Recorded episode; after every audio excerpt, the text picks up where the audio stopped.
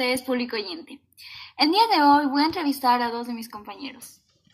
Geraldine, ¿qué te pareció la obra de García Márquez, Crónica de una muerte anunciada?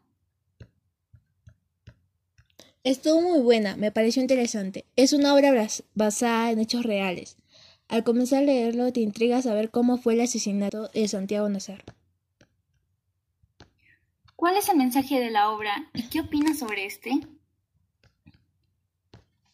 El mensaje del autor es que la venganza por asuntos de honor o en general es más bien un acto tonto, que puede llevar a cometer errores grandes. La venganza no es buena.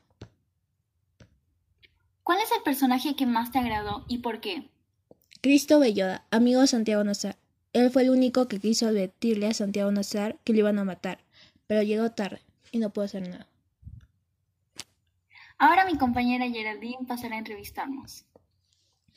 Cintia, ¿qué opinas tú sobre la conducta de Ángela Vicario al mentir sobre Santiago Nazar? Me parece mal, ya que no debió mentir, porque esto llegó a, ocasionarle muchos problemas a Santiago. ¿Quién era Bayardo San Román y por qué regresó Ángela Vicario? ¿Tú estás de acuerdo con esa actitud? Eh, Bayardo San Román fue el prometido de Ángela. La regresó porque se enteró que ya no era virgen. En lo personal, no estoy de acuerdo con que la haya regresado, ya que si fuera virgen o no, esto no tendría por qué afectar a su matrimonio. ¿Por qué los hermanos Vicario mataron a Santiago Nazar y por qué el pueblo no hizo nada para evitarlo? Lo mataron para recuperar su honor familiar y los del pueblo no hicieron nada porque ellos también tenían el mismo pensamiento de hacer todo para recuperar el honor familiar. Johan, ¿qué opinas sobre la actitud de la familia Vicario y Bayardo San Román sobre la virginidad? Bueno, yo creo que uno tiene el derecho de tomar decisiones respecto a su vida y nadie debería opinar al respecto. Y eso de llegar virgen al matrimonio en lo personal me parece una idea un poco anticuada, ya que los tiempos cambiaron y ya cada uno tiene la capacidad de saber qué hacer y qué no hacer. Respecto a la familia Vicario Bayardo San Román, me parece que no hay necesidad de llegar a matar a alguien. Santiago no merecía morir. En aquellos tiempos los pensamientos eran diferentes, pero no justifica lo que hicieron. Ok, muy bien. Del 1 al 10, ¿con cuánto calificarías a la obra? ¿Por qué?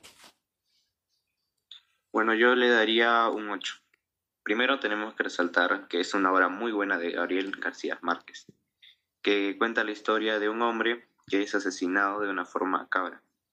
De ahí el título, el mensaje que nos deja, es que las supersticiones de las demás personas fringe el toma de decisiones de los demás. Es por ello que los hermanos Vicario matan al personaje por la corrupción, influencia y mentira de la mujer. Finalmente, ¿por qué recomendarías esta obra a todos los oyentes? Bueno, yo la recomendaría para que vean lo que es capaz de hacer la familia para defender el honor de uno de ellos aunque las ideas que tengan sean macabras. Y por otra parte, la forma en que se desarrolla la historia, que Santiago no sabía que lo iban a matar hasta que llegaron los hermanos Vicario y cometieron el delito. Muchas gracias. Y así es como culminamos con la entrevista sobre esta interesante obra de García Márquez, una crónica de una muerte anunciada. Gracias.